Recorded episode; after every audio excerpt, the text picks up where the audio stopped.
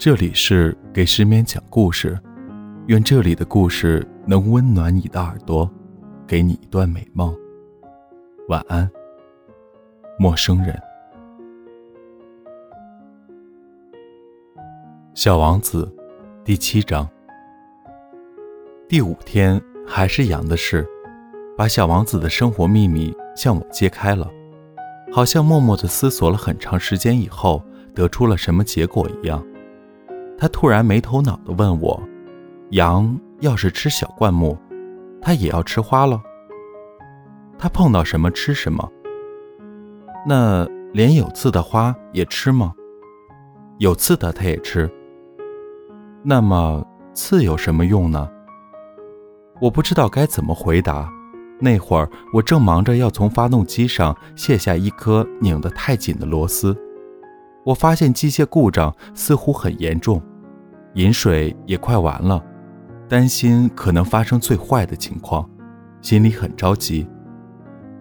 那么刺有什么用呢？小王子一旦提出了问题，从来不会放过。这个该死的螺丝使我很懊恼。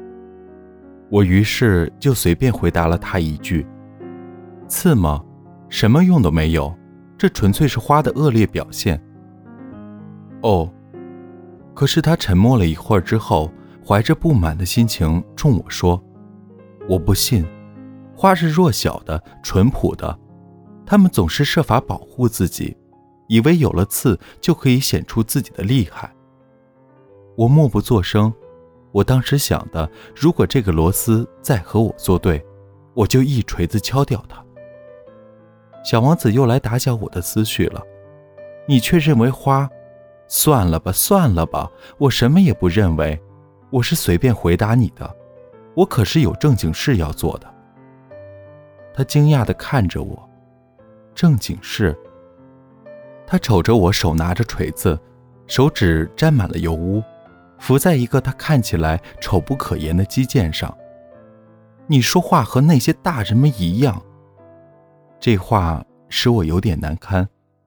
可是他又尖刻无情地说道：“你什么都分不清，你把什么都混在一起。”他着实非常恼火，摇着脑袋，金黄色的头发随风颤动着。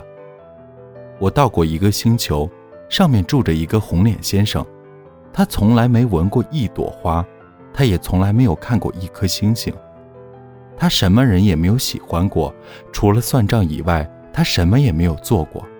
他整天同你一样，老是说：“我有正经事，我是个很严肃的人。”这使他傲气十足。他简直不像是个人，他是个蘑菇。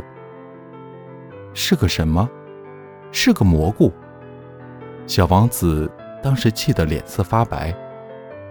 几百万年以来，花都有着刺；几百万年以来，羊仍然在吃花。要搞清楚为什么花费那么大的劲儿给自己制造没有用的刺，这难道不是正经事？难道羊和花之间的战争不重要？这难道不比那个大胖红脸先生的账目更重要？如果我认识一朵人世间唯一的花，只有在我的星球上有它，别的地方都不存在，而一只小羊糊里糊涂就这样把它一下子毁掉了。这难道不重要？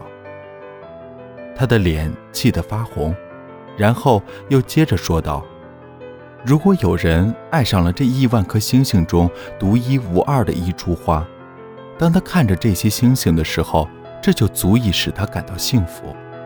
他可以自言自语地说：‘我的那朵花就在其中的一颗星星上。’但是如果羊吃掉了这朵花，对他来说，好像所有的星星一下子全都熄灭了一样，这难道也不重要吗？他无法再说下去了，突然泣不成声。夜幕已经降临，我放下手中的工具，我把锤子、螺钉、饥渴、死亡全都抛在脑后。在一颗星球上，在一颗行星上，在我的行星上。在地球上有一个小王子需要安慰。我把他抱在怀里，我摇着他，对他说：“你爱的那朵花没有危险。我给你的小羊画一个罩子，我给你的花画一副盔甲。我，我也不太知道该说些什么。我觉得自己太笨拙，我不知道怎样才能到达他的境界，怎样才能进入他的境界。